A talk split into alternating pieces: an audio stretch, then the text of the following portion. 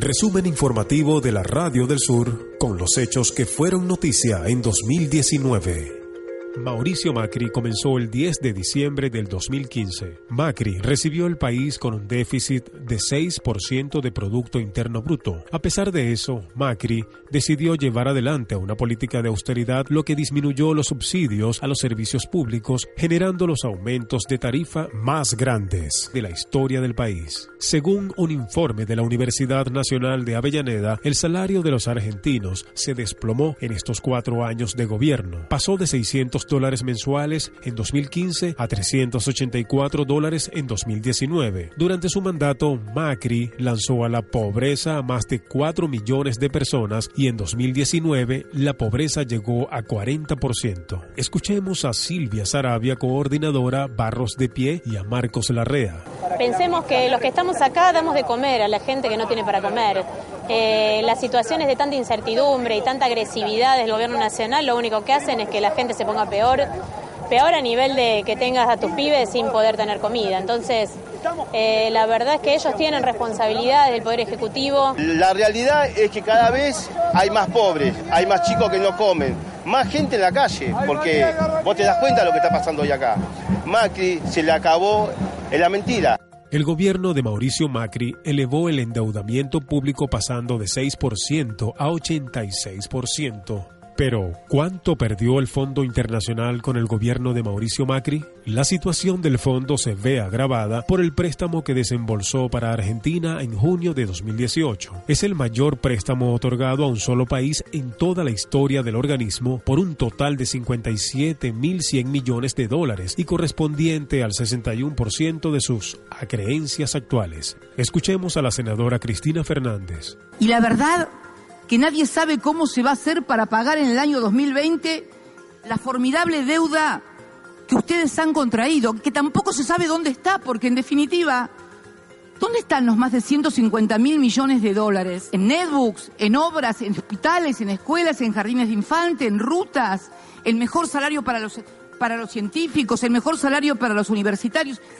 Está todo devastado, señor presidente. La pregunta es, ¿dónde fue toda esa deuda que contrajeron. Ahora escuchemos al economista Julio Gambina. Bueno, Argentina no puede pagar ahora como no podía pagar eh, antes del apoyo del Fondo Monetario Internacional. El Fondo Monetario le presta a la Argentina porque hubo una decisión de Donald Trump, el presidente de Estados Unidos, de volcar la decisión dentro del Fondo Monetario Internacional para auxiliar a la Argentina que era una avanzada de la política exterior estadounidense para la región, para cambiar la agenda de debate en América Latina. No era solo un aporte a la Argentina, sino para eh, los intereses petroleros contra el legítimo gobierno de Venezuela, por ejemplo, se ha instrumentado con una presión desde otros países latinoamericanos. El caso del argentino es sintomático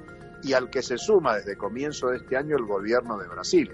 Argentina no estaba en condiciones de pagar la deuda antes de, recibir el préstamo del Fondo Monetario Internacional y ahora su problema se ha agravado porque a la deuda impagable anterior se le suma una deuda con el Fondo Monetario Internacional que es imposible de sostenerla eh, salvo que se profundice el ajuste económico que era la propuesta que tenía Mauricio Macri para un próximo gobierno en la Argentina, y eso parece que no va a suceder.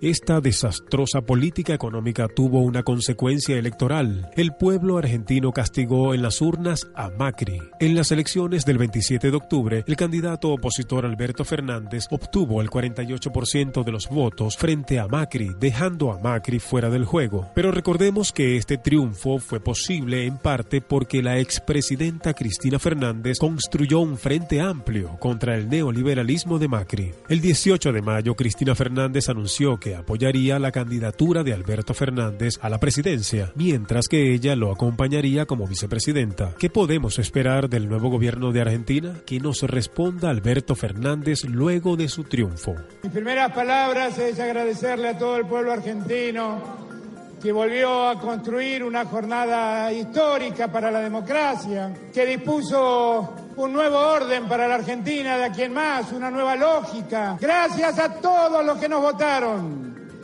Gracias a todos los que nos acompañaron.